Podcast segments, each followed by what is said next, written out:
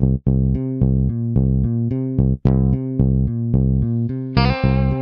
the Pitch. Der Sportpodcast mit Benny und David.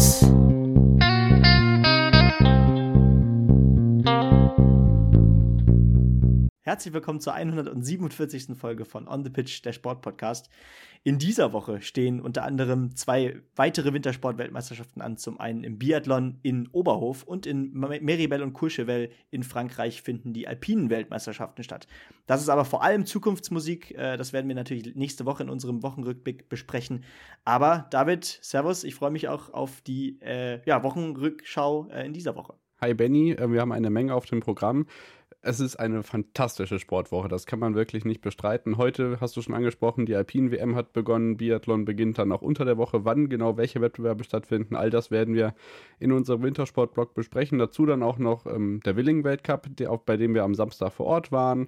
Viele weitere News, es steht ja auch nicht umsonst der Super Bowl noch an, am kommenden Wochenende an. Tom Brady hat sein Karriereende bekannt gegeben. Äh, DHB-Pokal war, DFB-Pokal, viele interessante Fußball-News, auf die wir am Ende zu sprechen kommen. Davis Cup im Tennis, Premier League im Darts, also wirklich eine ganze Menge, auf die wir zu sprechen kommen. Weltcups natürlich auch im Wintersport, also äh, Skeleton Bob Rodeln, da ging auch zum Teil noch die St. Moritz WM zu Ende, nordische Kombination, Langlauf und wie gesagt Skispringen. Also wir haben eine Menge vor und starten direkt rein mit der NFL, Benny. Super Bowl habe ich schon angesprochen und jetzt ähm, ja, kommt dir eine Aufgabe zuteil, die du irgendwie gefühlt schon mal hattest, denn du darfst das Karriereende von Tom Brady bekannt geben. Ja, ganz genau, denn das gab es ja im, äh, ja, in, im letzten Jahr äh, schon mal. Äh, am 1. Februar 22 äh, hatte er sich ja schon in den Ruhestand verabschiedet. Daraus wurde dann aber nichts, denn er hat äh, dann sich doch noch mal über die Entscheidung mit seiner Familie hinweggesetzt. Äh, die damals auch noch anders aussah als heute. Die anders, muss man dazu sagen. Das ist richtig, aber das ist erstmal ja. eine, eine nette Zeitgeschichte. Aber jetzt soll es wohl wirklich verbindlich der Fall sein, dass der GOAT, äh, ich glaube, das ist unbestritten, der Greatest of All Time in der NFL, jetzt seinen Rücktritt bekannt gibt. Ich meine, äh, er hat es jetzt noch mal für ein paar Jahre bei den Tampa Bay Buccaneers versucht, äh, von, als er von den Patriots zu den Buccaneers gewechselt ist. Das hat leider äh, von Anfang an nicht so funktioniert, wie er sich vorgestellt hatte. Und jetzt zieht er eben die Reißleine. Ich meine, am Ende sind es 23 Jahre in der NFL, sieben Super Bowl-Siege. Äh, und ich denke, das ist auf jeden Fall eine Karriere, auf die es sich zurückblicken äh, lohnt, ne? Ja, auf alle Fälle. Also man hat ja auch jetzt emotionale Worte auch gefunden, zum Beispiel von Robert Kraft, dem äh, Besitzer von den New England Patriots, wo er ja ähm, den Großteil seiner Karriere verbracht hat, äh, unter Chefcoach Bill Belichick. Ob jetzt die letzten Monate bei den äh, Bucks noch gebraucht hat, das einmal ja, dahingestellt, aber man muss auch sagen, dass man da auch zwischenzeitlich vielleicht nicht mehr den alten Brady, aber stellenweise ja schon doch wirklich Topleistungen noch zu sehen bekommen hat. Ob dieses ganze Trara in den letzten zwölf Monaten jetzt wirklich nötig war, weiß ich nicht, aber auf jeden Fall, ähm, ja, ich glaube, ich tut er gut daran, wenn es jetzt auch wirklich zu Ende ist und er nicht nochmal sagt, ich komme zurück. Ähm, da ist ja so ein bisschen das äh, Fabian Klos-Gehen äh, auch bei mir eingebrannt gewesen, weil da dieses Szenario dann kurz danach ja bei mir doppelt vorkam, sozusagen, nach äh, Brady dann auch unser Bielefeld-Stürmer. Also ich hoffe einfach, dass es jetzt dabei belässt und ähm, ja, ich glaube, man kann wirklich nur gratulieren zu dieser fantastischen Karriere. Ja, absolut und ja, damit bleibt auch äh, zwischen den äh, Conference Championships und äh, dem Super Bowl doch noch äh, eine Woche mit äh, Super Bowl bzw. NFL News. Äh, natürlich nächste Woche geht es dann auch wieder richtig auf den Platz los, äh, beziehungsweise jetzt kommende Woche, in dieser Woche äh, ist der Super Bowl, äh, auf den wir uns freuen. Natürlich, äh, die Philadelphia Eagles treffen auf die Kansas City Chiefs. Ich glaube, die Chiefs sind doch leichter Favorit. Sehe ich jedenfalls so. Mahomes hat da, glaube ich, Bock auf einen neuen Titel. Und äh, man kann sich, die, die vielleicht nicht so ganz auf die Sportart stehen, können sich auf eine Halbzeitshow von und mit Rihanna freuen. Das vielleicht auch nochmal hier, um das erst recht zu schauen. Genau, im Fernsehen seid ihr auch gut bedient. Der Pro7 Max wird ja das große Randfinale, das letzte Mal überhaupt äh, für die Randsportredaktion, dass die NFL übertragen dürfen, ähm, auch schon ab 2015 im Audidome in München einläuten. Also da habt ihr den ganzen Abend Entertainment. Kickoff ist dann in der Nacht von Sonntag auf Montag um 0.30 Uhr. Auch jetzt am gestrigen Abend in der Nacht gab es ja noch den äh, Pro Bowl, wo so ein bisschen spielerisch das Ganze herangegangen wurde. Und was ja auch ganz schön zu sehen ist, mal die Spieler ohne Helm. Das sieht man ja sonst auch nicht. Äh, die St. Brown-Brüder haben da fleißig für die NFC ähm, ja so ein paar Catches ähm, ja, gezeigt und das war sicherlich eine ganz äh, interessante Sache, so ein bisschen um die Zeit zu überbrücken. Aber wie gesagt, die Brady News steht natürlich für die allgemeine Sportwelt im Vordergrund. Deswegen ähm, dann natürlich nächste Woche mehr zum Super Bowl. Wir kommen zu ähm, ja, kleineren Themen, also vermeintlich kleineren Themen in unserem Wochenrückblick. Ein ganz großes Thema ist natürlich das Erdbeben, was im Moment große Teile der Türkei und Syriens heimgesucht hat. Ähm, unsere Gedanken sind bei all denjenigen, die dort jetzt ähm, ja zum Teil ja auch noch gesucht werden. Die Todeszahlen steigen gefühlt stündlich ins Unermessliche und das hat natürlich auch Auswirkungen zum Beispiel auf die türkischen äh, Sportveranstaltungen, die jetzt zum Großteil auch alle abgesagt worden sind. Ähm, ja, ein bisschen blöd, da jetzt mal thematische Übergänge zu finden, aber das trifft ja dann doch irgendwie immer alle Facetten, Benny. Ja, absolut. Das war jetzt wieder äh, eine Geschichte, die mich auch bis ins Mark getroffen hat. Es handelt sich ja um eine auf jeden Fall vierstellige Zahl von Toten, Stand jetzt wohlgemerkt. Äh, du sagtest es schon, es geht immer weiter. Und ähm, ja, es ist, wenn du denkst, es geht nicht mehr, kommt dann noch mal so eine Geschichte um Ecke. Äh, ich weiß gar nicht mal, was ich dazu noch zu sagen habe. Ja, also so blöd ist, den Übergang zu finden, ähm, kommen wir zu den anderen äh, kleineren Sportnews äh, der vergangenen Woche.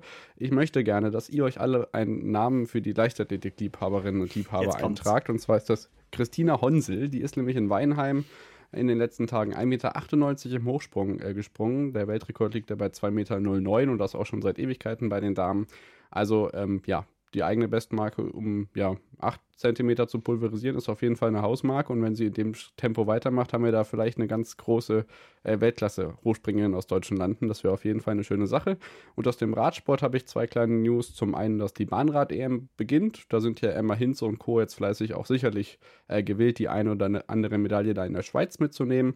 Und im ähm, Radcross, also Cyclocross, fand die WM statt. Und da haben wir natürlich auch zwei Akteure, die wir aus dem Straßenradsport auch kennen. Und zwar konnte Mathieu van der Poel ganz knapp vor Wout van Aert ähm, siegen. Das ist ja auch eine ja, Konkurrenz, die es schon seit frühesten Jugendzeiten gibt. Und ähm, ja, auch da, das erwartet spannende, enge Rennen gewesen. Das also aus dem Radsport. Da beginnen natürlich in den nächsten Wochen die großen Rundfahrten erst. Also das erfahrt ihr hier auch alles, äh, wie das dann ja so langsam wieder richtig, richtig schön reinsteigert. Und im Tennis, Benny, da ist ja das erste Highlight schon hinter uns und da versucht man jetzt die Zeit zu den French Open zu überbrücken, die das zweite Grand Slam Turnier des Jahres sind.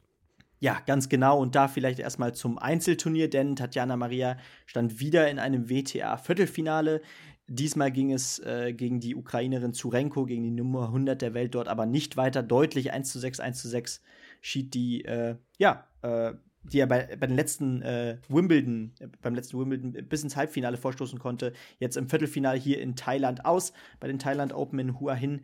Äh, am Ende gewann die Chinesin äh, Lin Su dieses Turnier und äh, es gibt leider auch noch Schlagzeilen, äh, leider nicht positiv äh, aus dem Davis Cup, denn da geht der Frust doch ein Stück weit weiter für das deutsche Team. Äh, man verlor nun gegen die Schweiz und muss sich jetzt tatsächlich um den Abstieg sorgen, nachdem man ja lange Zeit auch um den Titel mitkämpfen konnte. Ich meine, wir haben schon wochenlang darüber geredet. Alexander Zverev ist eben noch im Aufbau, ist noch nicht in Topform. Äh, er selber sieht aber schon richtige Schritte in die richtige Richtung. Das ist vielleicht auch erstmal das Wichtigste für ihn. Aber natürlich fehlt es gerade bei den Herren in der Breite äh, an Perspektive für junge Talente, auf, aufstrebende Spieler vor allem.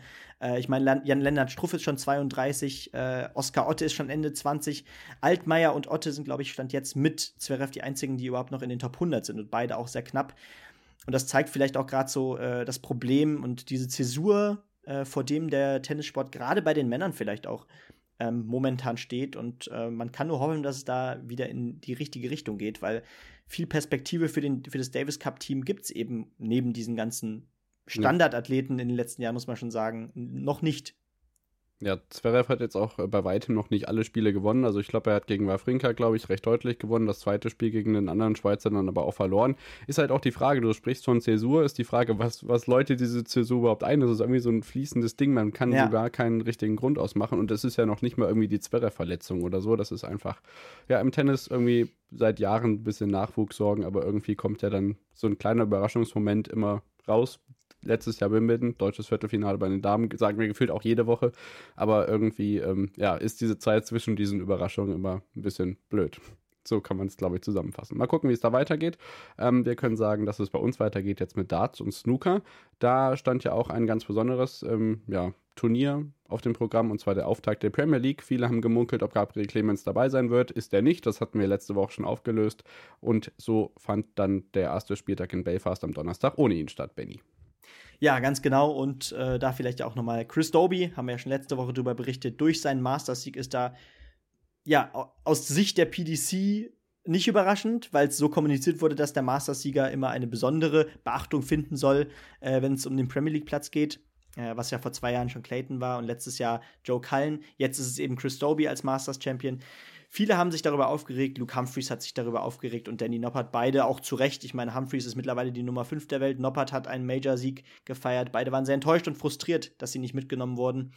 Ähm, jetzt war es eben Doby und genau dieser Chris Doby gewinnt auch erstmal natürlich direkt den ersten Abend und straft natürlich damit auch in gewisser Weise seinen, seine Kritiker Lügen.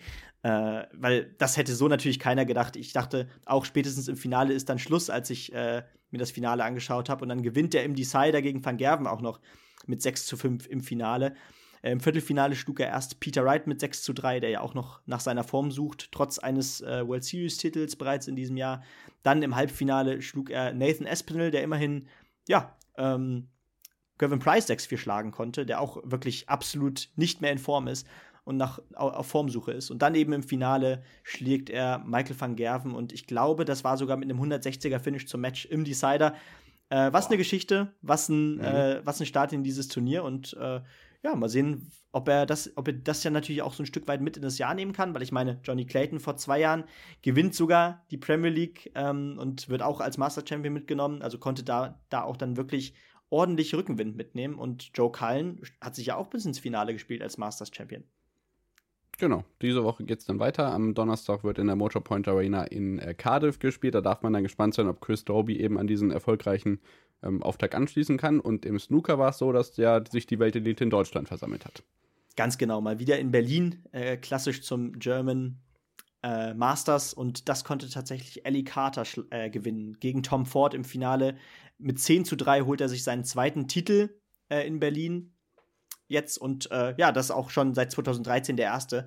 Ähm, und ja, das muss man auch dazu sagen, wirklich sehr große Konstanz. Tom Ford sucht weiterhin nach äh, seinem ersten Titel, äh, auch jetzt wieder deutlich im Finale gescheitert.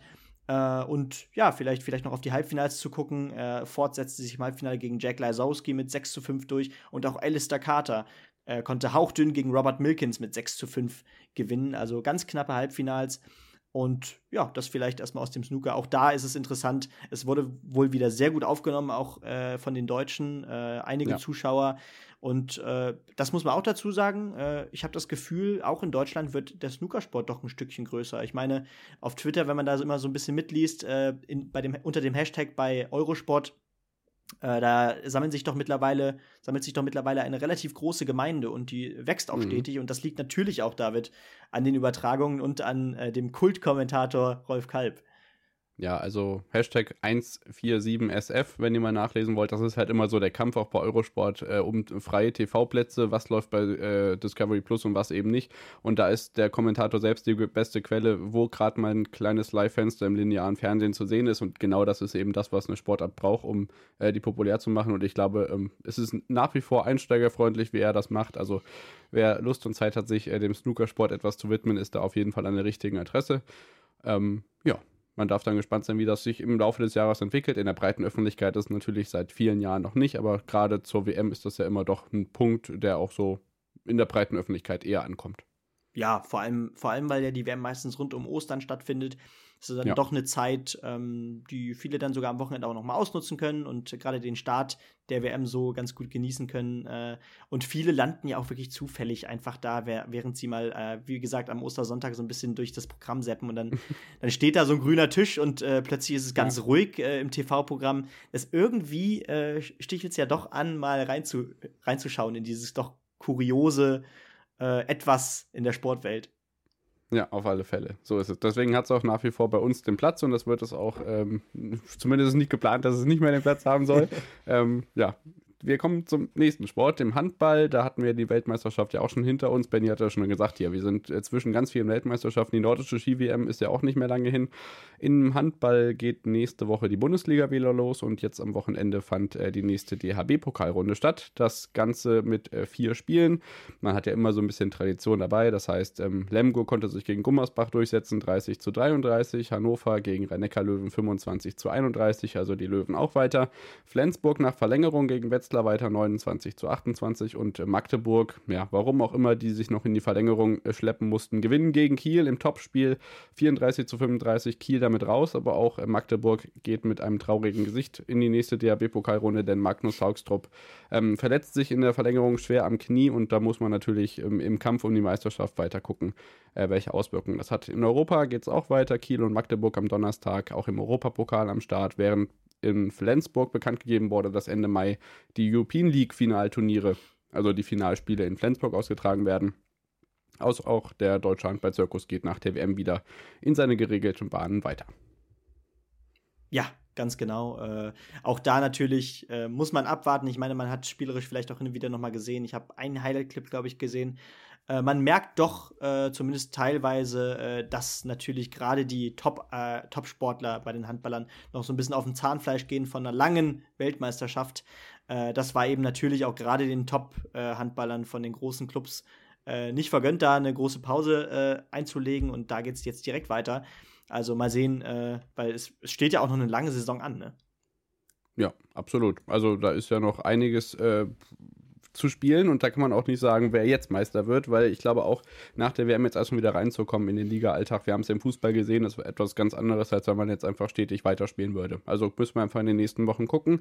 Das ist im Basketball nicht ganz so extrem, aber auch da ist die Saison natürlich um ein Vielfaches länger. Da kommt ja noch die Playoff-Phase hinten dran. Ähm, da ist es aber auch sehr interessant, was den deutschen Meistertitel angeht, denn Bonn konnte sich überraschenderweise äh, in München durchsetzen. München natürlich mit einem Top-Kader, aber 73 zu 77 am Ende für den Tabellen zweiten. München jetzt auf drei, Berlin weiter auf Platz 1 mit einem Spiel weniger. Die haben in ähm, Heidelberg gewonnen, 86 zu 94. Also die Kampf um die deutsche Basketballmeisterschaft könnte sicherlich auch eine spannende Headline im Sportjahr 2023 werden. Gerade wenn Bonn in der Tabelle vor den Münchnern bliebe, hieße das ja für eventuelle Playoffs, dass man dann das Heimrecht hat oder zumindest mehr Heimrecht als die Münchner Bayern. Ähm, das ist sicherlich äh, kein Grund, den man von der Hand weisen kann, als Vorteil auszulegen. Ähm, in der NBA gibt es jetzt äh, Transfergerüchte um Irving bei den Mavericks. Das ist ja dieser, der sich ja rund um Corona und äh, Impfungen mit äh, durchaus merkwürdigen Äußerungen auch äh, bekannt gemacht hat. Ähm, das zum Basketball und in der Formel 1 kann man nur sagen, dass jetzt langsam so die ersten Autos vorgestellt werden, aber auch das findet natürlich dann, wenn es wieder richtig losgeht, hier seinen Platz. Ja, ganz genau. Da freue ich mich übrigens jetzt auch schon so ein bisschen drauf. Und äh, gerade, weil ich noch mal äh, ich, ich habe ja mal versucht, in die Netflix-Serie reinzuschauen, um das hier vielleicht noch mal anekdotisch zu erzählen. Und da kam ja jetzt tatsächlich eine, äh, eine ähnliche Serie für den Tennissport raus. Ist es richtig? Ja, Break Point heißt die, glaube ich. Mhm. Breakball, also, Breakpoint, weiß ich nicht. So ähnlich jedenfalls. Ja. Und vielleicht, ja. vielleicht für Leute, die noch nicht so ganz entweder im Tennis oder im, in der Formel 1 drin sind und aber das Interesse vielleicht haben, äh, zu schauen, was diesen Sport so faszinierend macht. Zumindest grob ist, sind da, glaube ich, die Serien ganz gut, auch wenn es natürlich überdramatisiert ist, aber vielleicht, vielleicht doch mal eine kleine Empfehlung. Ich habe nämlich noch nicht reingeguckt ja, und ich habe es noch vor. Ja, ja, genau. Hatte ich, glaube ich, vor ein paar Wochen schon mal erzählt, weil äh, Sophie Affelt das gefeatet hatte. Mhm. Also, die war auch schon bei uns im Podcast zu Gast, ähm, vom Formel 1 Podcast Starting Grid und ein großer Tennisfan. Äh, liebe Grüße, ist gerade frisch nach München umgezogen für ein Sky-Praktikum in der Formel 1 Redaktion. Ähm, sicherlich natürlich der Wunsch im Tenniszirkus damit verbunden, dass da dementsprechend auch äh, nachgelegt werden kann, was die junge Zielgruppe angeht, ähm, die ja bei der Formel 1 sehr, sehr groß geworden ist in den letzten Jahren. Genau. Wir machen äh, nach der Unterbrechung weiter äh, mit dem Wintersport. Natürlich äh, Ski Alpin, der Auftakt der WM. Ein Slalom noch aus dem, von unter der Woche. Biathlon ist noch nicht, da geht die WM aber auch los. Skispringen in Willingen, Langlauf in Toblach, nordische Kombination in Oberstdorf ähm, Bob und äh, Skeleton WM in St. Moritz, Rodel-Weltcup in Altenberg und natürlich nachher noch der Fußball. All das natürlich auch immer zu lesen bei Twitter oder Instagram at onthepitch-bot oder schaut doch mal auf unseren YouTube-Kanälen vorbei. Da gab es ähm, ja, einen besonderen Skisprung am Wochenende, der so ein bisschen durch die Dicke gegangen ist bei verschiedenen YouTube-Kanälen. Später mehr dazu und bis gleich. Schatz, ich bin neu verliebt. Was? Da drüben. Das ist er. Aber das ist ein Auto. Ja, eben. Mit ihm habe ich alles richtig gemacht. Wunschauto einfach kaufen, verkaufen oder leasen. Bei Autoscout24. Alles richtig gemacht.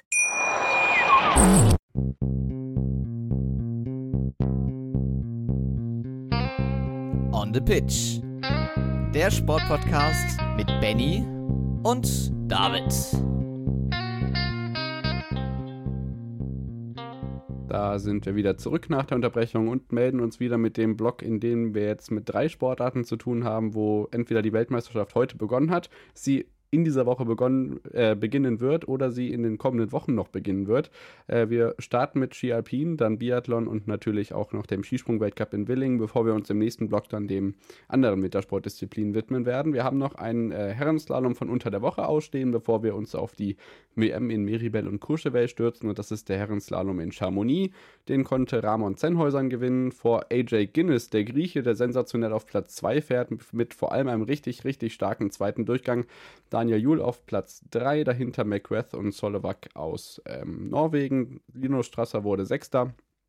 Äh, David Ketterer 22. Alex Schmid 24. Der ist nicht mehr ins Ziel gekommen. Ebenso ausgeschi ausgeschieden wie Strolz, Christoffersen, Meillard und Noel und Riding. Also wirklich große Namen, die es da beim Slalom nicht in Ziel, ins Ziel geschafft haben.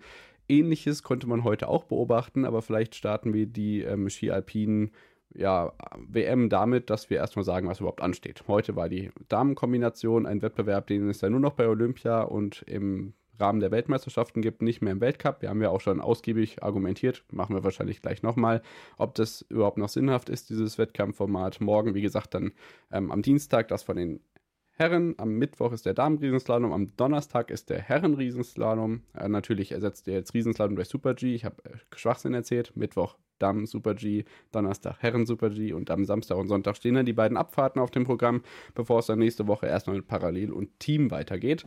Und heute, ja, es waren nicht ganz so viele, die am Ende in der Ergebnisliste übrig geblieben sind. 18 Leute, die den äh, Slalom noch zu Ende gebracht haben. Äh, viele, die nur den Super G gefahren sind. Ähm, zum Beispiel ja, Lara Gut-Perami oder Sophia Goggia. Michaela Schiffin dachte, ja, theoretisch könnte ich ja die Kombi auf jeden Fall fahren. Die ist auch in den technischen Disziplinen nicht schlecht. Aber dann ereilte sie das gleiche Schicksal wie bei Olympia. Sie ist kurz vor Slalomziel ausgeschieden und konnte sich keine Medaille sichern. Das heißt, die erste Weltmeisterin von Courchevel Meribel ist Federica Prignone vor Wendy Holdener und Ricarda Hase aus Österreich. Emma Eicher wurde Achte. Ja, also einerseits verstehe ich erstmal, dass Emma Eicher es versucht hat, äh, auch hier teilzunehmen. Und ich meine, mit Platz 8 ist sie auch hier äh, ganz ordentlich dabei. Äh, ich, ich verstehe da auch absolut, dass sie da wirklich jeden Versuch nutzen will, um Weltcup-Luft, äh, nicht Weltcup-Luft, Weltmeisterschaftsluft zu schnuppern. Und ähm, das hat ja auch hier ganz gut funktioniert. Aber wir haben, glaube ich, schon mal darüber gesprochen. Es ist so ein bisschen die unliebsame äh, ja, Disziplin, äh, ist vielleicht so vergleichbar mit Single Mixed oder Mixed Staffel beim Biathlon zum Beispiel, sogar hat ja jede Sportart oder viele Sportarten haben gerade im Wintersport so ihre Disziplin, äh, wo dann doch Starter oft sagen, komm, ich lasse jetzt mal lieber genau diese Disziplin aus, um dann wieder, ja, ordentlich äh, erfrischt in äh, den nächsten Wettbewerb zu starten. Und deswegen kann ich es eigentlich auch niemandem böse nehmen, äh, hier äh, diesen Wettkampf auszulassen und vor allem dann sich natürlich auf die wichtigen Disziplinen zu fokussieren. Genau, die Kombination wird natürlich äh, Opfer der zunehmenden Spezialisierung im alpinen Skisport, aber ich würde der da nicht, ähm, ja, also natürlich ist es im Moment charakteristisch das gleiche wie zum Beispiel bei einer Single-Mix-Staffel im Biathlon, wo dann die, sagen wir mal, C-Akteurinnen und Akteure am Start gehen, aber auf der anderen Seite ist natürlich ein riesiger Traditionsaspekt, der da ähm, jetzt verloren geht, weil diese Disziplin wird über kurz oder lang aussterben. Da hat ja auch ähm, Tobi Ruf in unserer Folge, die ich mit ihm aufgenommen habe, äh, klare Worte gefunden, dass das jetzt nicht mehr lange gehen kann. Mhm. Auch bei den Großereignissen nicht. Es ist nicht ohne Grund mehr beim Weltcup, weil kein Mensch ist so allround-mäßig aufgestellt. Aber diese Beispiele sehen wir ja eben doch, wenn wir sagen, Michaela Schiffrin ist in den Speed-Disziplinen gut und in den Technikdisziplinen gut oder ein Marco Odermatt kann ja doch plötzlich alles also die Leute gibt es ja trotzdem noch irgendwie. Also ich finde, das ist ähm, nicht ganz so totgeweiht, aber ich glaube, da ist meine Stimme relativ wenig wert. aber natürlich freue ich mich äh, nach wie vor auf äh, schöne alpine Weltmeisterschaften, die an Cortina 2021 wundervoll anschließen werden. Da bin ich mir sicher.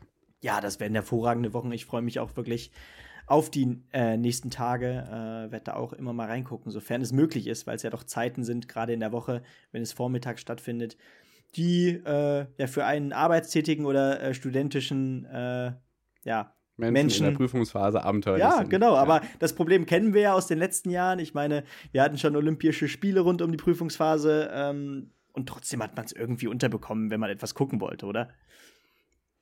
Ja, das äh, könnt ihr ja gerne mal entscheiden und uns schreiben, ob wir äh, den Überblick verloren haben, immer wenn die Großereignisse dastehen und das mit unserer Prüfungsphase kollidieren. Das Urteil mag ich mir nicht anmaßen, aber du darfst gerne weitermachen mit einem weiteren Großereignis, was diese Woche startet und dir noch mehr Zeit rauben wird, da bin ich mir sicher. Ja, denn äh, in dieser Woche startet natürlich auch die Biathlon-WM. Ich hatte es am Anfang schon angekündigt.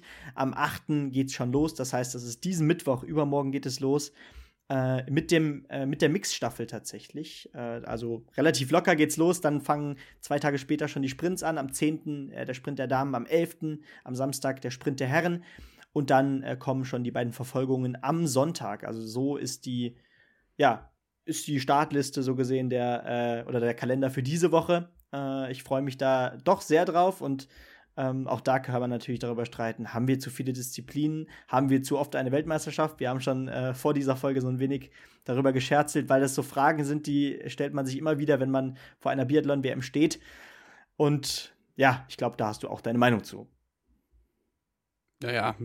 Also es ist, glaube ich, kein Geheimnis mehr, dass im Biathlon zu viele Medaillen vergeben werden und Biathlon die Disziplin ist, wo ich mir, also ich tue mir sowieso immer schwer mit Menschen, die Medaillen gewonnen haben in den letzten drei, vier Jahren, weil warum auch immer ich dann immer besser bin in den Leuten, äh, die vor sieben, acht oder neun oder zehn Jahren Medaillen gewonnen haben. Aber im Biathlon kommt halt die Herausforderung dazu, dass du irgendwie gefühlt jedes Jahr 25 Medaillenträgerinnen und Träger ready merken musst ja. und ja, ich finde, das entwertet auch so ein bisschen die großen Titel, wenn du jedes Jahr Weltmeisterschaften vergibst. Und ähm, natürlich ist das dann vielleicht so ein bisschen näher an der Form, als wenn du jetzt sagst, äh, ich bin Skiflug-Weltmeister 2014 in Harachow in zwei Durchgängen geworden und 2018 bist du dann Titelverteidiger oder 2016, obwohl du dafür gar nichts kannst und vielleicht nur tagesformabhängig gut warst. Da ist das vielleicht der einzige Vorteil, den ich mhm. da sehe, aber ansonsten ist das äh, meiner Meinung nach zu viel.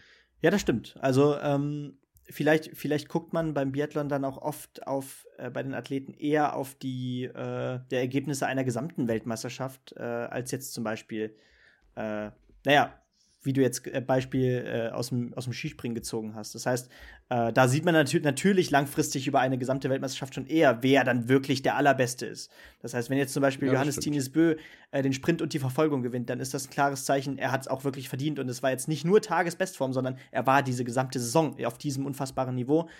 Oft passiert es dann natürlich bei Einzelergebnissen, dass doch mal eine kleine Überraschung passiert. Das macht einerseits natürlich die Spannung aus, am Ende soll natürlich aber der Beste gewinnen.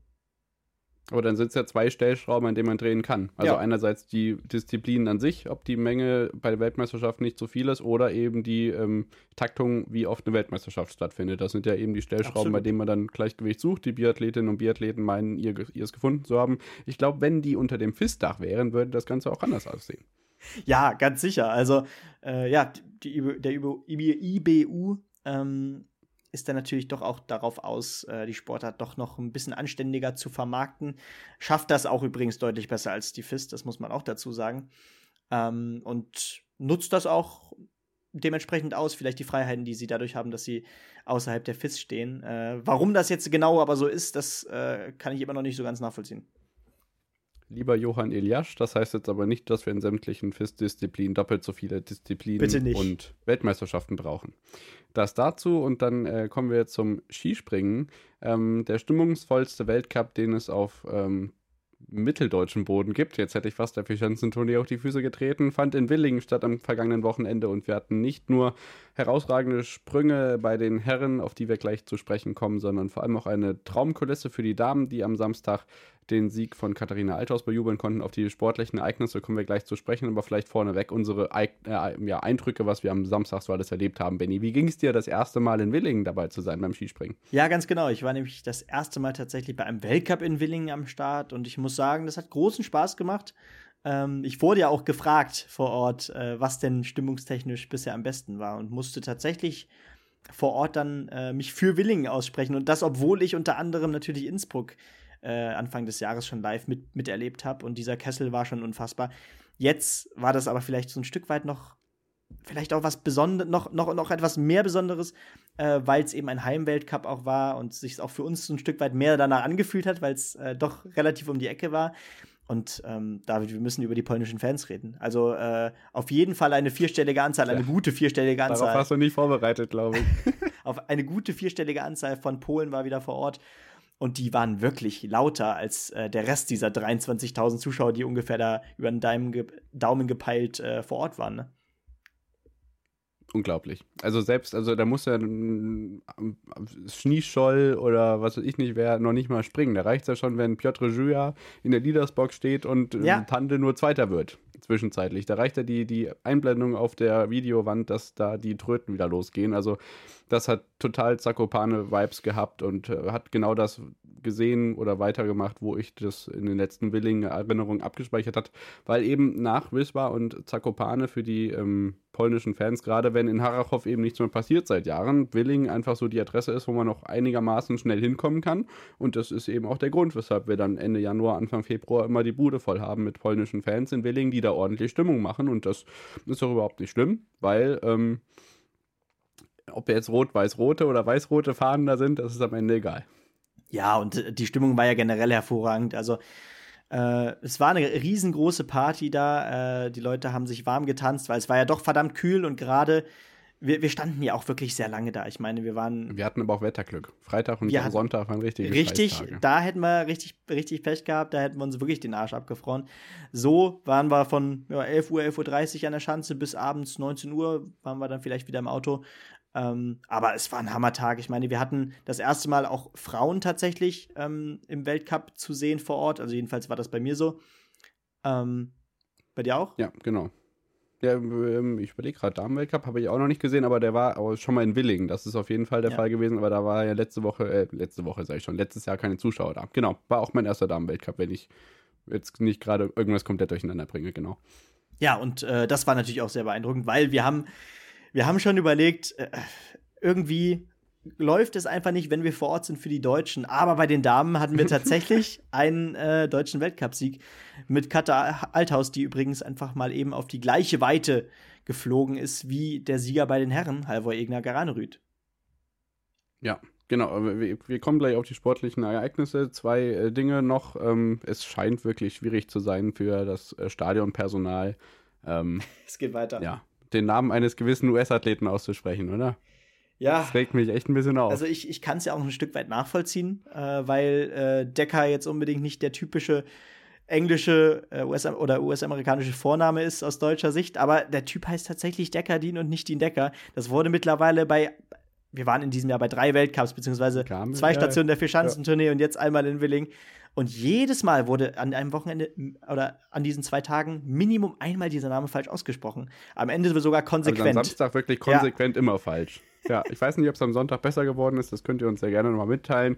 Ansonsten natürlich auch wieder schön Lehrwagner zu sehen oder Sandro Pertile, der fast Benny in die Arme fällt, weil er über Flatterband drüber fliegt. Also ähm, auch diese kleinen Geschichten rundherum machen es dann ganz nett.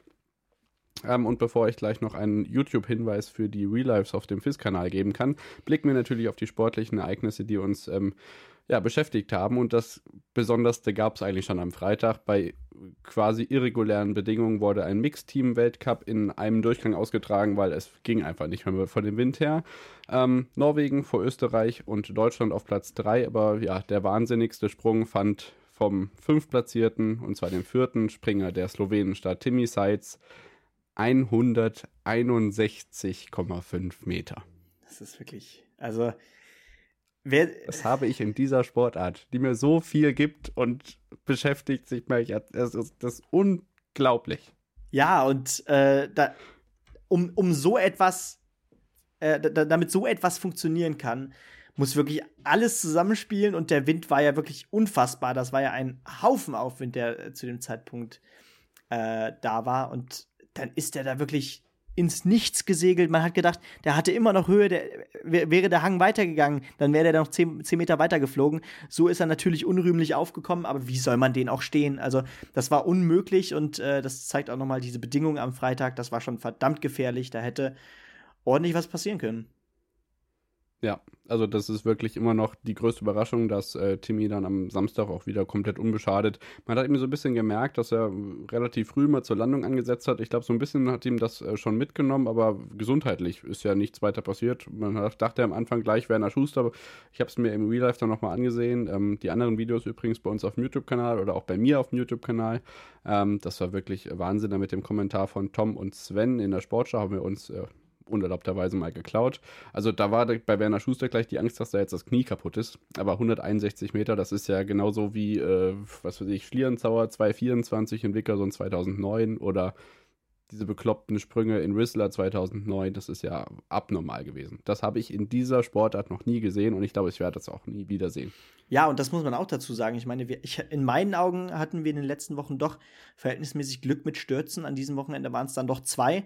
Ich meine, wir hatten ja, wir hatten ja. ja während der gesamten Tournee, glaube ich, ich weiß nicht, ob wir, ob wir einen Sturz hatten in dem regulären Wir haben zumindest keinen gesehen an genau. den zwei Orten, die wir Das haben. auf jeden Fall. Und äh, jetzt direkt zwei, denn bei den Damen gab es ja dann noch einen. Aber ich würde sagen, wir gehen jetzt endlich mal auf den sportlichen Teil ein, oder? Ja, ja, ja, ja genau. Ja, das Mixteam am Freitag, wie gesagt, dann äh, nach einem Durchgang abgebrochen und dann konnten wir am Sonntag, am Samstag den Sieg von Katharina Althaus feiern vor Iba Klinetz und äh, Sarah Takanashi, Yuki Ito und Nozomi Maruyama, die das japanische Top-Ergebnis von Sonntag schon so ein bisschen eingeläutet haben am Samstag.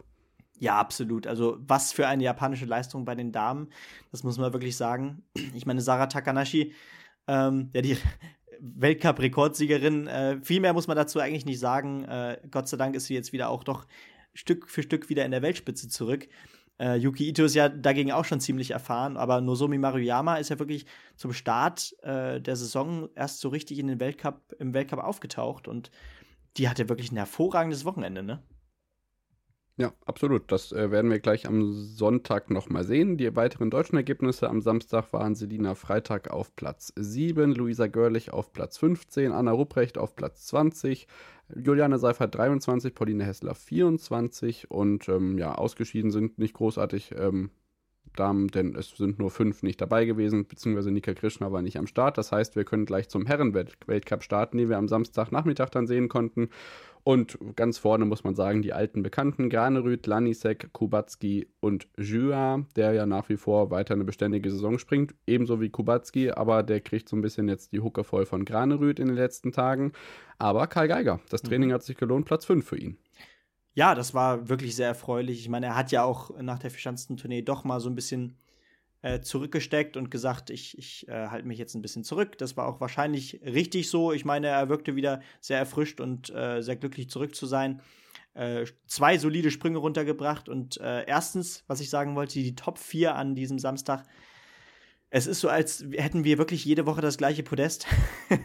also diese, diese vier ja. Namen, äh, die häufen sich in dieser Saison besonders oft. Ähm, und was, was noch natürlich zur Quali gesagt werden muss, äh, Markus Eisenbichler hat die Qualifikation gewonnen. Äh, dann, dann kämpft er sich äh, gerade so noch in den ersten, äh, in den zweiten Durchgang äh, mit Rang 28, glaube ich, und beißt sich dann, dann ja. do, doch noch deutlich in die Top 20. Also ähm, doch auch er hat wieder gute Akzente generell an diesem Wochenende gesetzt, äh, die zeigen, dass es doch auch bei ihm in die richtige Richtung geht. Ich meine, am Sonntag geht es ja, wenn wir gleich darauf kommen, auch noch mal in die Top 10. Äh, vielleicht geht gerade auch bei, bei, den, beim, bei den deutschen Athleten generell wieder die Formkurve so ein Stück weit zumindest nach oben. Ja, genau, da muss man halt ein bisschen rauszoomen, ne? Also Eisenbichler ist am Samstag sechstbester Deutscher. Ähm, Philipp Raimund mit dem starken Platz 9, Andy Wellinger auf 10, Laie 14 zu Hause, Konsti Schmid ähm, 15 und dann hast du angesprochen, Eiser eben auf 17. Ähm, Kami ist doch nur 25. Der wurde auch noch nicht so ganz warm, ausgeschieden. Wenn wir jetzt uns die größten Namen angucken, äh, Preutz, also Peter Preutz, Marius Lindwig, äh, Manuel Fettner, der auch noch nicht klar kam am Samstag, Tande, das ist auch erstaunlich, gerade wenn wir uns gleich den Sonntag noch anschauen. Ähm, und auch Renny Kaido, der tatsächlich auch Punkte gesammelt hat am äh, Sonntag. Ja, äh, auch er natürlich äh, wird, er, wird er bei dir noch ein Stück weit öf öfter genannt, weil du ihn äh, seit dem äh, ja, äh, Sommer Grand Prix-Sieg äh, im vergangenen Jahr äh, doch gerne gemerkt hast, diesen ja, Namen. Das ist, ja, ja, das ist der Christina Honsel des Skisprings. so, könnt, wisst ihr noch, wer Christina Honsel ist? Habt ihr zugehört? so, Damenweltcup am Sonntag. Wir ähm, verirren uns jetzt und äh, kommen jetzt zu dem japanischen Dreifachsieg. Das gab es auch Ewigkeiten nicht mehr. Ähm, überhaupt generell äh, drei Nationen auf einem Weltcup-Podium im Skispringen gibt es sehr, sehr, sehr selten. Hier war es jetzt Yuki Ito von Nozomi Maruyama und äh, Sarah Takanashi, die das Podium auf Platz 3 komplettierte. Und das Ganze auch stabil neun Punkte für Abigail Strait, die auf einem genauso überraschenden vierten Platz landete. Und ja, ähm, den Kelvin auf der Tribüne, unseren Bekannten, auch ähm, ja, fast noch mit aufs Podium geschoben hätte. Ja, das war wieder ein sensationelles, äh, sensationeller Tag für die Japanerinnen, wie schon gesagt. Yuki Ito einen Weltcupsieg feiern äh, sehen, das sieht man auch nicht so häufig. Maruyama und Takanashi ja. umso erfreulicher. Und ja, äh, jetzt habe ich ganz vergessen, was ich, was ich sagen wollte. Ach so, genau. Ich glaube, Dreifach-Podium, irgendwas habe ich gelesen. Ich meine, 2017 war das letzte und das war sogar Deutschland. Ja, das ich auch im Kopf. Ich meine, auf jeden Fall Vogt. Ljubno, in Ljubno Vogt, war das, Vogt wird und noch irgendwer. War es schon Althaus? Ich weiß Jetzt es nicht. Jetzt wird kleinteilig. Guck mal bei Louis vorbei, der hat genau. das, glaube ich, aufgeschrieben. Louis Holoch bei Twitter. Der hat das, glaube ich, geschrieben. Ich glaube, es war in Ljubno 2017, genau. Deutsche Ergebnisse hier jetzt äh, Platz 7 und Platz 8 für Freitag, Althaus. Ähm, ich glaube, mannschaftlich geschlossen kann man sagen, sah es auf jeden Fall schon mal schlimmer aus. Ich glaube, Richtung Planitzer geht es jetzt so langsam bergauf, auch wenn man noch nicht komplett begeistert sein kann. Aber, mein Gott, am Ende sind es wieder Tagesform bei der WM, haben wir oft genug gesagt. Ne? Ja, absolut. Und ich meine, äh, da hatten wir in der vergangenen Saison ganz andere Probleme, als wir drei, vier Athletinnen tatsächlich rund um Platz 30 hatten. Jetzt ist am Sonntag die schlechteste, in Anführungszeichen, Athletin äh, Juliane Seifert auf Rang 23 gewesen. Also das zeigt auch ganz gut und auch der Samstag war ja hervorragend. Äh, wir, hatten, wir haben jetzt übrigens regelmäßig zwei Deutsche wieder in den Top 10. Äh, das ist sensationell und äh, da es absolut in die richtige Richtung. Da habe ich echt ein richtig gutes Gefühl. Genau. Wir sind den Namen noch schuldig von der zweiten Person, die relativ schwer gestürzt ist. Jenny Rautenau im ersten Durchgang am Sonntag. Ähm, da gute Besserung auf jeden Fall hin. Das ist nicht so ganz klimpflich ausgegangen wie bei Timmy Seitz. Und damit äh, kommen wir zum Herrenwettbewerb. Und da müssen wir tatsächlich ein bisschen weiter unten auf der Ergebnisliste anfangen. Nämlich mit den Leuten, die ausgeschieden sind. Das ist zum einen relativ unspektakulär, weil sich es auf Marius Lindweg, Gregor de Schwanden und Philipp Raimund als richtig große Namen beschränkt. Und dann Platz 30, Giovanni Presadola, der ist disqualifiziert worden wegen Suit. Der hat am Samstag aber fast äh, Top-10-Platz erreichen können. Simon Ammann kommt in den zweiten Durchgang und holt sich hier Weltcup-Punkte mit Platz 28. Auch Nikaido auf Platz 27 mit Weltcup-Punkten. Und Simon Ammann nochmal auf einer Weltcup-Schanze springen zu sehen. Ich glaube, das haben wir uns seit Oberstdorf 2022 beim Skifliegen nicht mehr vorgestellt. Ja, ganz genau. Gerade wenn man äh, die Saison nochmal nachvollzieht, bisher von ihm äh, lange Zeit auch gar nicht im Weltcup-Team aktiv gewesen, weil es sich einfach nicht gelohnt hätte für ihn. Das gehört auch dazu. Viel Continental Cup gesprungen. Jetzt ist er wieder zurück. Weltcup-Punkte sind Weltcup-Punkte und das ist erstmal wichtig für ihn und für den Kopf, äh, dass er jetzt gegen Ende der Saison, gerade vor den letzten Highlights, doch nochmal so ein Stück weit zumindest aufdreht. Was auch noch interessant ist, zum einen, du sagtest es schon, Renny Kaido holt Weltcup-Punkte mit Rang 27 und Andrew Jurlaub holt seine ersten ja. Weltcup-Punkte der US-Amerikaner mit Rang 26. Ist ja auch erst Jahrgang 2001, auch noch ein junger Athlet. Auch äh, ja, die USA hat ein paar junge, hungrige Athleten immer dabei und äh, auch da kann irgendjemand vielleicht ja mal den Durchbruch schaffen. Genau, so sieht's aus. Dann räumen wir das Feld von hinten auf. Konsti Schmid 23. Karl Geiger 21. Stefan Laie 12. Andi Wellinger 11. Markus Eisenbichler auf Platz 9, wie du schon gesagt hast, in den Top 10. Davor Heiberg, Jua, Domen Preutz, Sieger Jela, Manuel Fettner kommt dann doch noch irgendwie klar auf Platz 4, wieder ganz knapp am Podium vorbei. Auf dem Daniel Antretande steht auf Platz 3. Das hätte man sich als Skisprung-Fan, ich sag's immer wieder, vor zwei Jahren auch nicht erträumen lassen, nach all dem, was passiert ist. Ryoyo Kobayashi auf Platz 2 und Halvo Eckner Granerüth auf Platz 1, Benny. Und da ist das Podest dann doch mal anders, als wir es gewohnt waren. Ja, zum einen schön, dass, dass Ryoyo Kobayashi äh, doch auch äh, noch was mitgenommen hat äh, nach den japanischen Weltcups und äh, hier doch nochmal ein Podest feiern kann an diesem Wochenende. Und Daniel Andretande, das ist natürlich eine Riesengeschichte. Äh, auch er hier auf dem Podest. Ich meine, vor einem guten Jahr hätten wir noch überlegt, ah, schafft er es jemals nochmal aufs Podest? Ja, schafft er. Äh, hier jetzt wieder mit dem dritten Platz. Manuel Fettner, der unliebsame vierte Platz, auch, auch den Platz hat er schon so ein paar Mal gepachtet gehabt. Äh, und Domen Preutz schafft es tatsächlich, auch wenn es natürlich die größte Großschanze ist. Ja. Äh, und keine Flugschanze. Benny nur so am Samstag. Ja, die Schanze ist zu klein. Das ist kein, kein Wunder, dass ja, das am Samstag nicht es, funktioniert. Es ist ja bei ihm wirklich. Das ging dann doch noch am es Sonntag. ist ja bei ihm wirklich ein Phänomen. Und jetzt mit Rang 6. Er holt eben wirklich seine Weltcup-Punkte auf den größten Schanzen. Ja, die größten Schanzen gibt's, äh, oder es gibt zumindest eine große Schanze, eine recht große Schanze, auf der schon jemand 149 Meter gestanden hat im kanadischen Whistler. Die Olympiaschanzen von 2010 wurden das endlich, oder das erste Mal seit Ewigkeiten mal wieder von der gescheiten, ähm, ja, in Anführungszeichen TV-Produktion ähm, besucht, denn die Junioren-Weltmeisterschaften haben in Whistler stattgefunden auf der Normalschanze. Guckt euch das gerne mal an. Auf der FIS-Seite könnt ihr da die Livestreams sicherlich noch im Ab auf Abruf schauen. Auch durchaus interessante Ergebnisse. Velo Palosari ist beispielsweise Jugendweltmeister geworden. Es ist einfach wieder schön, dass diese Schanzenanlage internationalen Tauk hat und da was stattfindet. Ich hoffe, dass sich das auf der Großschanze bald auch noch ändert und dann ähm, ist es immer wieder schön zu sehen, weil leider Ausnahme Olympiaschanze mit gescheiter Nachnutzung überhaupt irgendwo zu Gesicht bekommen. Ja, absolut. Gesicht zubekommen, so, sorry. absolut und vielleicht auch nochmal, um auf die Übertragung zu sprechen zu kommen. Das ist, fällt jetzt direkt generell vielleicht in diesem Jahr besonders auf, weil mittlerweile kannst du zum Beispiel im Biathlon äh, alle IBU-Cups auf der Internetseite kostenlos schauen. Du kannst jetzt zum Beispiel auch bei der Junioren-WM äh, auf dem YouTube-Kanal der FIS konntest du alle Wettbewerbe äh, dir live anschauen. Also auch die Professionalisierung hinter der absoluten Weltspitze schreitet voran und äh, du kommst da wirklich auch als äh, Fan trotzdem weiter auf deine Kosten. Äh, das freut mich und ich hoffe, das wird weiter ausgebaut, vielleicht ja auch die, auf die Continental Cups. Und man kann nur hoffen, dass es in den Sommer Grand Prix auch zu regelmäßigen Übertragungen kommt. Genau, das, äh, was wir natürlich in den letzten Jahren auch immer schon gesagt haben und was natürlich auch dieses Jahr gilt, parallel zu den großen Ereignissen, die im Februar im Skispringen immer anstehen, ist natürlich der Kontinentalcup in Brotterode wieder auf dem Programm. Im Thüringer Wald geht es dann am letzten Februarwochenende rund. Guckt da gerne mal vorbei, weil das immer gut besetzt ist, weil ja bei den Großereignissen nicht so viele Athleten mit dabei sein dürfen. Ähm, da sind auch die Damen mit dabei, also wirklich volles Programm, der dicke Empfehlung. Währenddessen geht es natürlich jetzt am kommenden Wochenende weiter ähm, für die Herren nach Lake Placid, das erste Mal seit Ewigkeiten wieder ein Weltcup in der USA und für die Damen geht es nach Hinzenbach. So, wir haben jetzt aber Skispringen, glaube ich, wirklich ausgedehnt. Wir machen jetzt dann nach der Unterbrechung schnell weiter mit dem restlichen Wintersport. Bis gleich. Schatz, ich bin neu verliebt. Was? Da drüben. Das ist er. Aber das ist ein Auto. Ja, eben. Mit ihm habe ich alles richtig gemacht. Wunschauto einfach kaufen, verkaufen oder leasen. Bei Autoscout24. Alles richtig gemacht.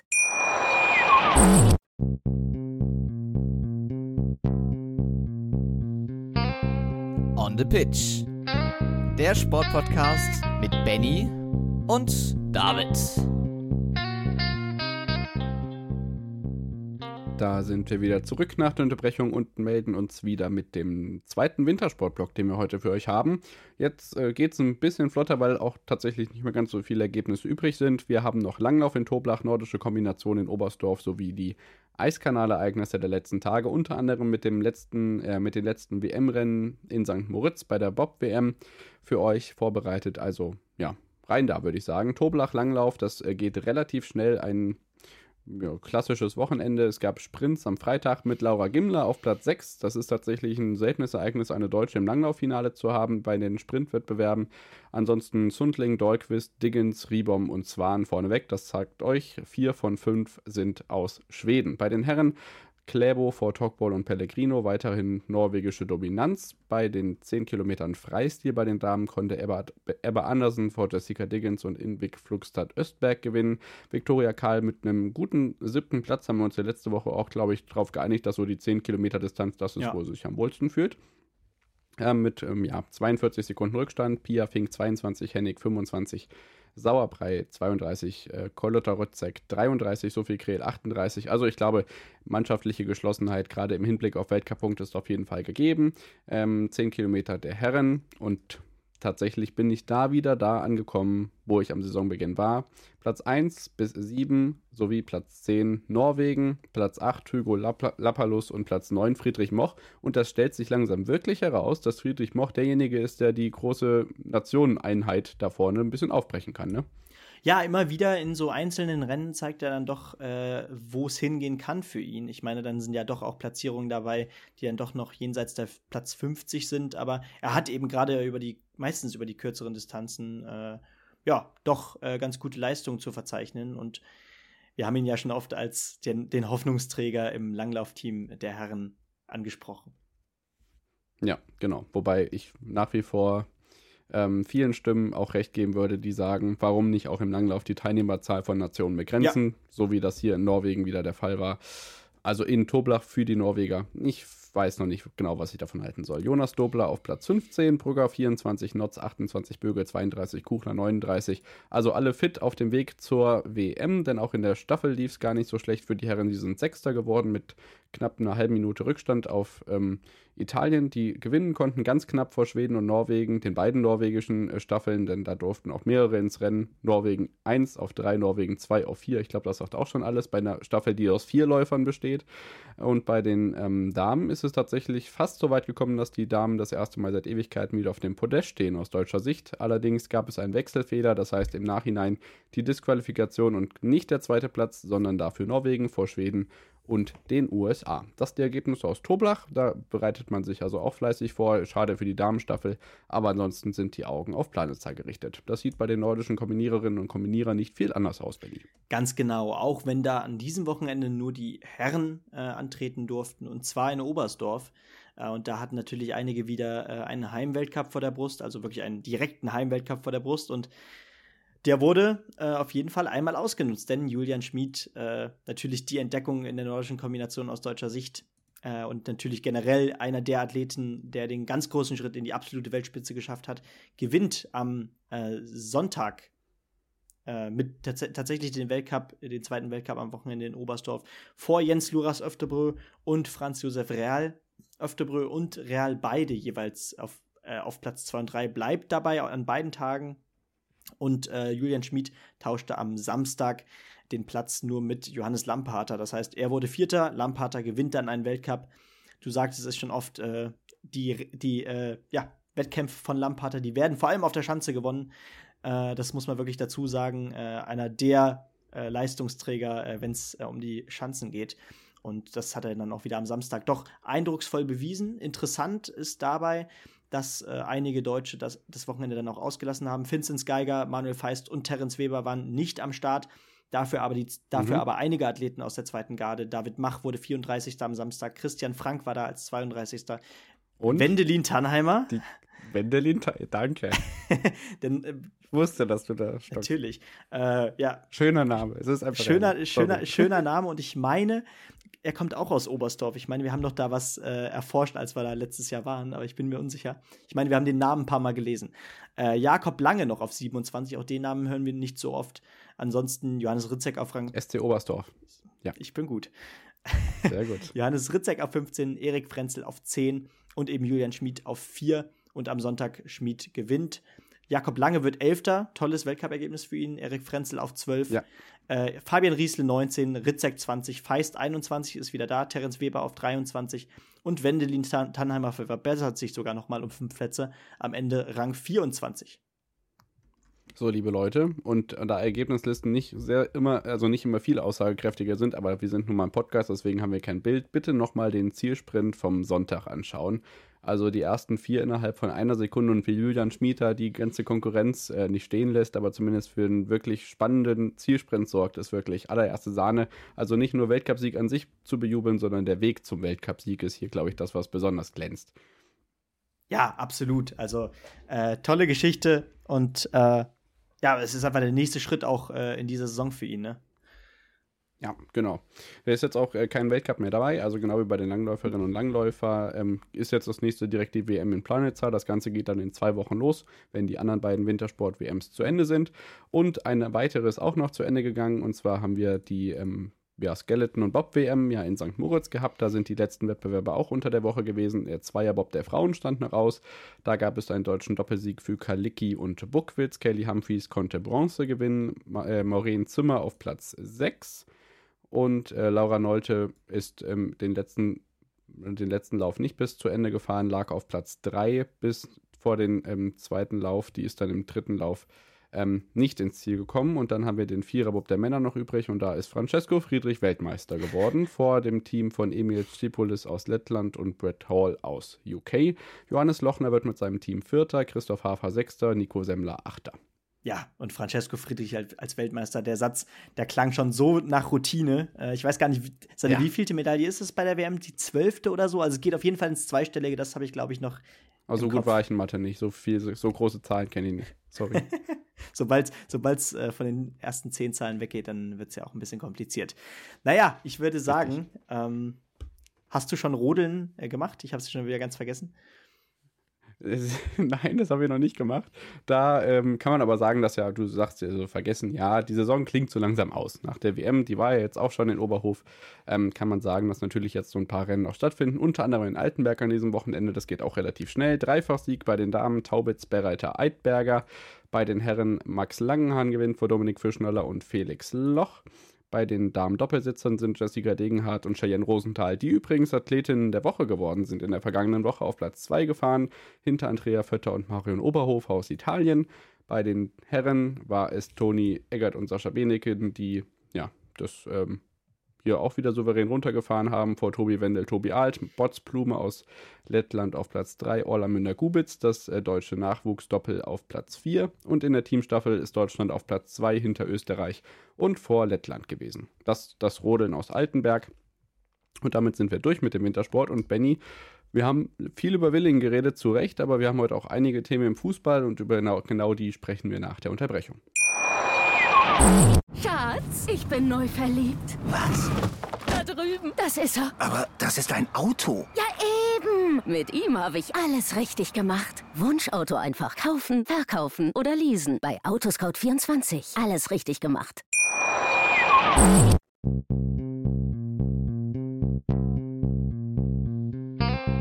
On the Pitch. Der Sportpodcast mit Benny und David.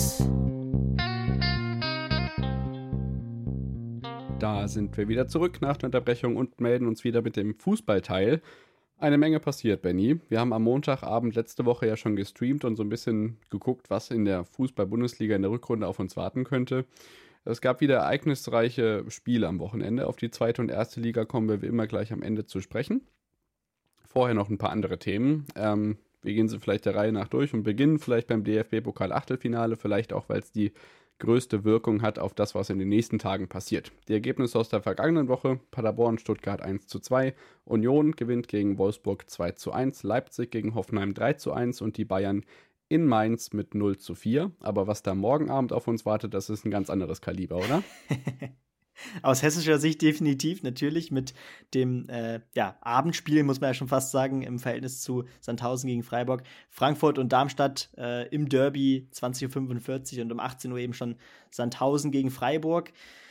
Und dann warten ja, äh, wartet ja zum einen noch ein Bundesliga-Kracher am Mittwoch auf uns mit Dortmund gegen Bochum, also sogar noch ein Westfalico, muss man sagen. Das war ja im vergangenen Jahr was das Derby, weil Schalke nicht am Start war, das Revierderby.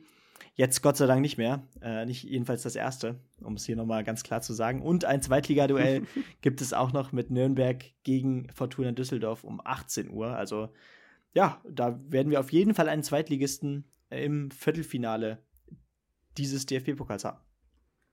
Genau, so sieht's aus. Also ich bin wirklich gespannt, was da morgen Abend passiert. Das Ganze gibt es dann noch im Free TV zu sehen. Ich glaube, Flonas wird das ganze Hessen Derby auch in der ARD begleiten. Deswegen könnt ihr auch alle dabei sein und das verschwindet nicht hinter der Paywall bei Sky, bei der ja zum Beispiel unter der Woche auch fleißig über Isco diskutiert wurde. Das ist in unserem Stream am Montag noch äh, nicht mit drin gewesen. Da haben wir nämlich die Ankündigung gehabt, dass Isco zur Union geht. Dem ist natürlich nicht so.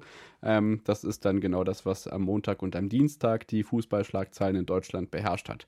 Ja, bevor wir zu den Bundesligaspielen kommen, können wir auf der einen Seite sagen, dass dann in der darauffolgenden Woche der Europapokal schon wieder losgeht. Dann wartet unter anderem ein äh, brisantes Spiel mit Bayern gegen PSG auf uns und vieles weitere blicken wir dann immer noch mal drauf. Ähm, was können wir noch berichten? Tor des Jahres. Lukas Podolski hat das Tor des Jahres geschossen, 2022.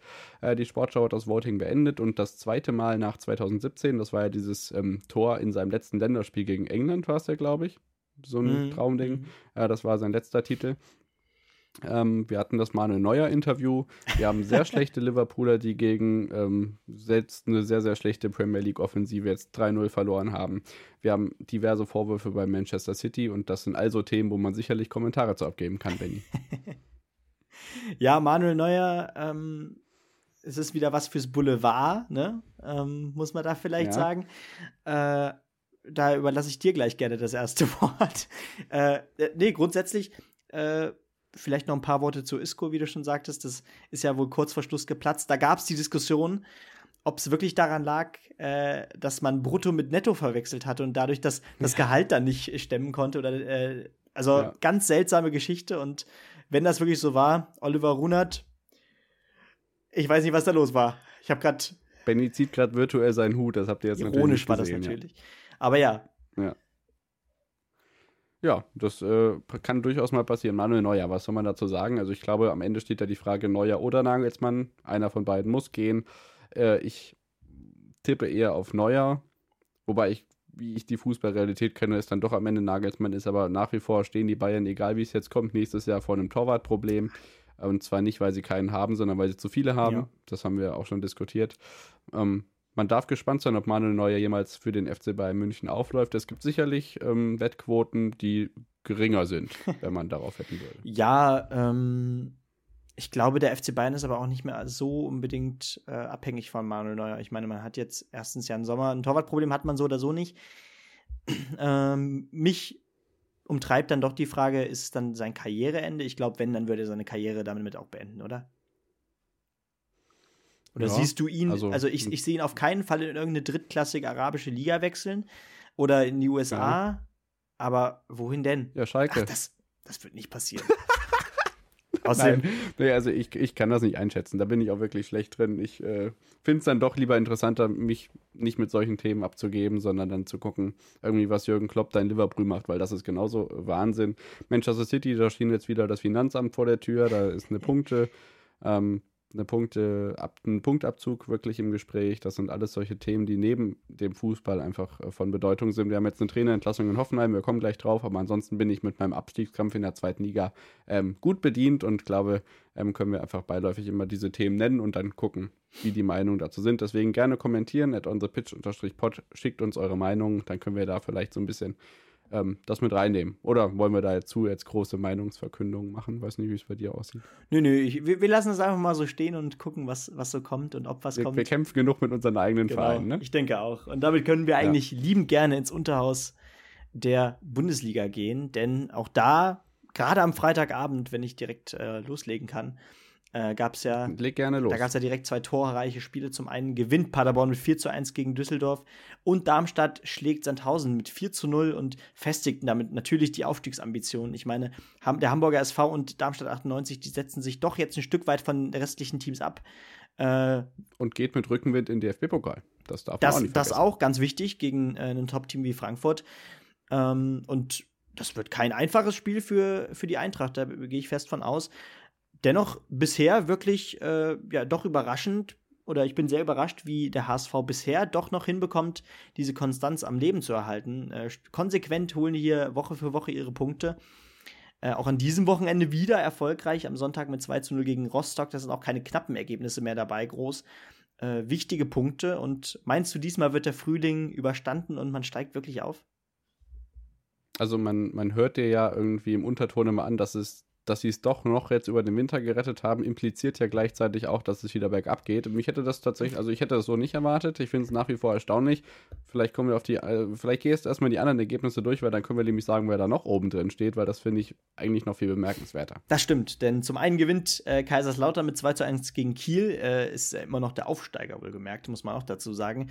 Und damit ist äh, der erste FCK auf Rang 4, direkt einen Punkt hinter Heidenheim, auch ganz stark. Ja. Braunschweig gewinnt gegen Heidenheim, auch das ist äh, eine kleine Überraschung. Äh, Braunschweig kämpft sich da. Als Aufsteiger gegen den Drittplatzierten. Richtig. Also das ist komplett abstrus, Es ist was alles da drin. hinter dem HSV es ist passiert. alles Genau drin dahinter. ich, ja. Äh, danach gewinnt äh, Bielefeld tatsächlich gegen Jan Regensburg und das, obwohl man ja 1 zu 0 sogar hinten gelegen hat. Und wer rettet die Arminia? Fabian Klos trifft doppelt. Ja, da wirst du gleich noch Ja, Stefan Klos wurde bei, bei Bundesliga pur gesagt. Das Das war ist auch, sehr schön. Ja, g- ans ansonsten das Nürnberger Fürth-Derby, wie auch immer, das Franken-Derby äh, oder das Nachbarschaftsderby, nenn's wie du es willst. Äh, Fürth Fürth Ja. schlägt Nürnberg mit 1 zu 0.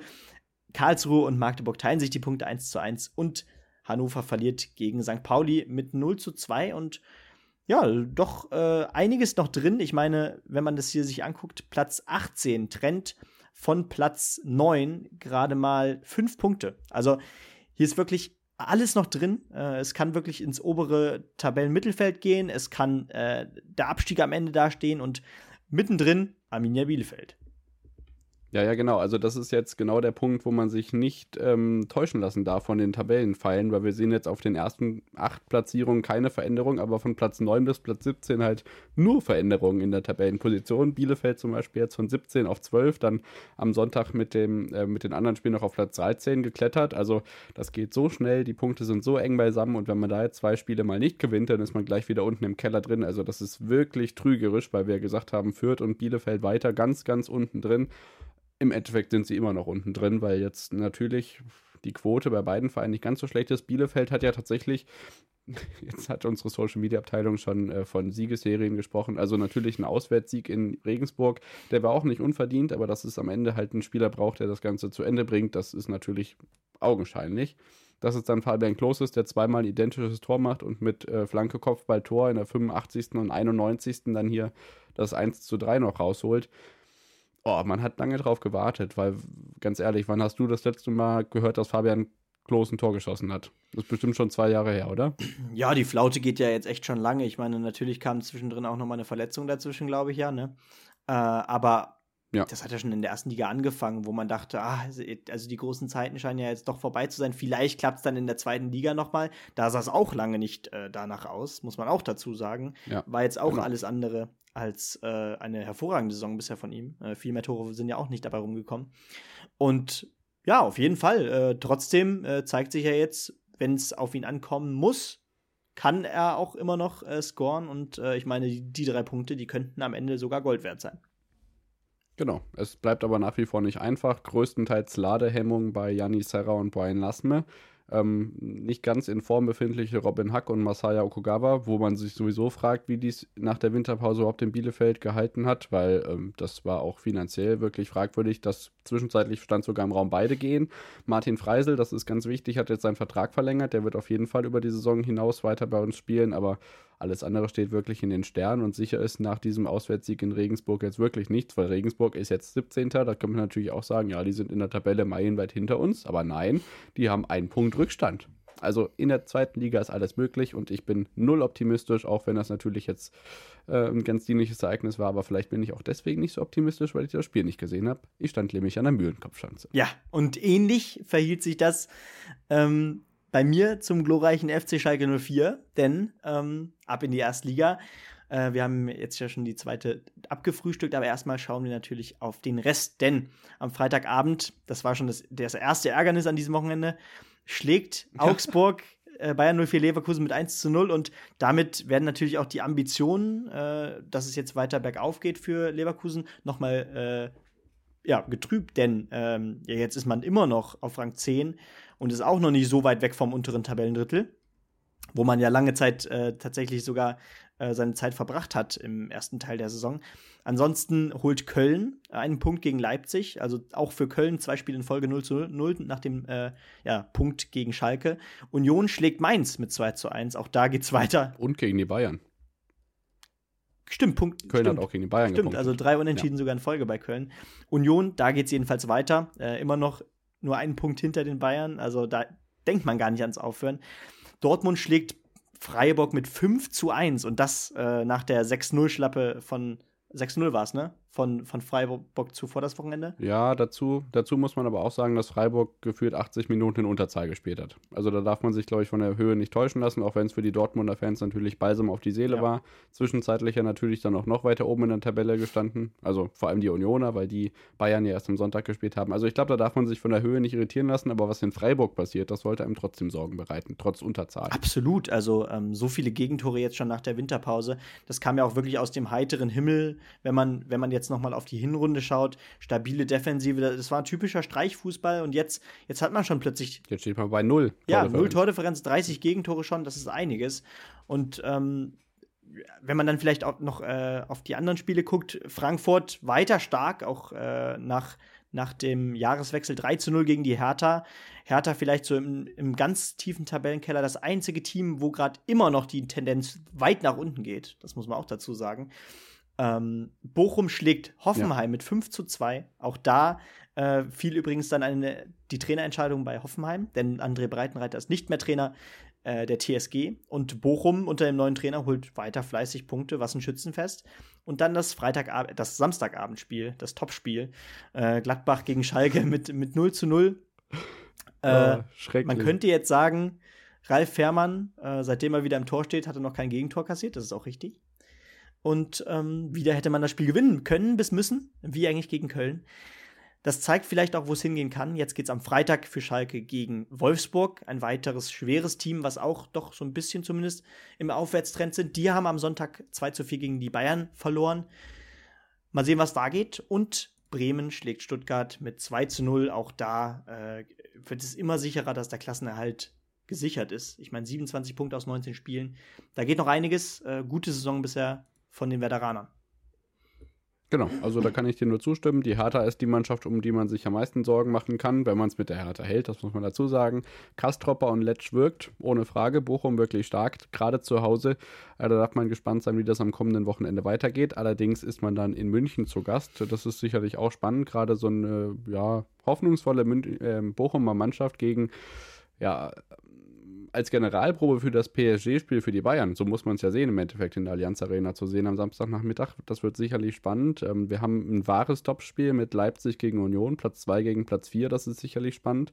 Ähm, am Sonntag dann noch äh, Köln gegen Frankfurt und Hertha gegen Gladbach. Muss man dann noch gucken, wie sich der Pokal jetzt natürlich unter der Woche drauf auswirkt. Und dann muss man sagen, Europapokal geht wieder los. Viele Mannschaften, die noch vertreten sind, so viele wie noch nie in der deutschen Champions League-Geschichte. Ähm, ich glaube, da kann sich noch mal einiges bewegen in den kommenden Wochen. Und dann ist es vielleicht doch Freiburg, die mit der Europa League vielleicht das leichtere losgezogen haben, aber auch die mit nicht mit leichten Gegnern haben wir alles im Stream besprochen. Ich glaube, da kann sich jetzt noch mal richtig viel drehen in der Liga. Ja, absolut. Ich meine, jetzt kommt gegen Ende der Saison äh, tut natürlich Dreifachbelastung äh, noch, doch noch mal besonders weh. Dann lachen die Wolfsburger erst recht. Da lachen die Wolfsburger erst recht, aber auch da, ja. äh, ich meine, man hat jetzt auch 2 zu 4 verloren. Ich meine, man hatte seine Top-Ergebnisse auch bei Wolfsburg dazwischen, äh, aber ich meine, wie gesagt, da war auch schon eine hohe Niederlage dabei. Äh, jetzt jetzt war, kommt äh, die Bayern-Niederlage dazu. Aber ich glaube, wir müssen jetzt noch nicht noch mal ganz deutlich auf die, auf die ja, äh, internationalen Spiele eingehen. Ich meine, wir haben im Livestream darauf schon äh, geschaut und äh, vielleicht da noch mal der Verweis geht auf unseren YouTube-Kanal. Schaut euch noch mal die Rückschau auf die Hinrunde an. Ich glaube, es lohnt sich, äh, weil doch noch mal ganz gut analysiert wird, äh, wie wir die verschiedenen Teams und die Hinrunde eingeschätzt haben oder einschätzen. Ja. Und und wer im Europapokal als nächster Gegner kommt. Aus England kann ich euch noch sagen, das ist wirklich interessant. Ich habe vorhin in der äh, HBL und in der BBL schon gesagt, Meisterkampf wird spannend. Äh, Chelsea unentschieden, Arsenal verliert, äh, United gewinnt gegen Crystal Palace, Liverpool, habe ich schon äh, angesprochen, verliert gegen Wolverhampton 3 zu 0. Auch City verliert gegen Tottenham, also das ist wirklich abstrus, was da gerade passiert. Also auch Premier League lohnt sich auf jeden Fall. Liverpool 29 Punkte auf Platz 10, also ein Punkt hinter Chelsea, das ist alles wirklich ganz, ganz obskur, was da passiert. Und im Fußball bleibt es diese Saison gerade in der Rückrunde auch international gesehen wirklich aufregend. Ja, absolut. Äh, jetzt beginnen wieder die heißen Wochen und das ist ja nicht längst nicht alles, was da auf uns wartet. Wir haben schon ein bisschen angerissen, was in den kommenden Wochen so ansteht. Äh, das heißt, es bleibt natürlich äh, sehr heiß und sehr viel, was wir hier zu besprechen haben in unserem Podcast. Das heißt, wir hören uns natürlich hoffentlich nächste Woche wieder. Ich freue mich. Und ja, David, ich würde sagen, äh, wir haben wieder ganz gut die Woche zusammengefasst. Ich hoffe, euch hat es gefallen und wir hören uns nächste Woche wieder. Ja, genau, mir auch. Und ich glaube, wir sagen inzwischen, jede Woche ist es eine historische Sportwoche, aber irgendwie bleibt hier alles in den Geschichtsbüchern. Viel Spaß beim Super Bowl, allem anderen, was dran steht. Wir haben zwei Wintersport-Weltmeisterschaften, die euch vor den Fernseher festsetzen werden. Also braucht ihr euch nicht mehr rauszubewegen. Das sagen wir auch jede Woche. Und dann Gehabt euch wohl viel Spaß und wir hören uns am Montag. Ciao, ciao. Schatz, ich bin neu verliebt. Was? Da drüben. Das ist er. Aber das ist ein Auto. Ja, eben. Mit ihm habe ich alles richtig gemacht. Wunschauto einfach kaufen, verkaufen oder leasen. Bei Autoscout24. Alles richtig gemacht.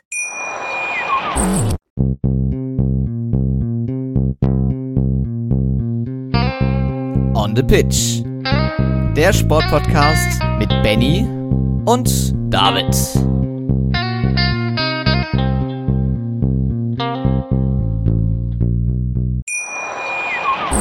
Schatz, ich bin neu verliebt. Was? Da drüben. Das ist er. Aber das ist ein Auto. Ja, eben. Mit ihm habe ich alles richtig gemacht. Wunschauto einfach kaufen, verkaufen oder leasen. Bei Autoscout24. Alles richtig gemacht.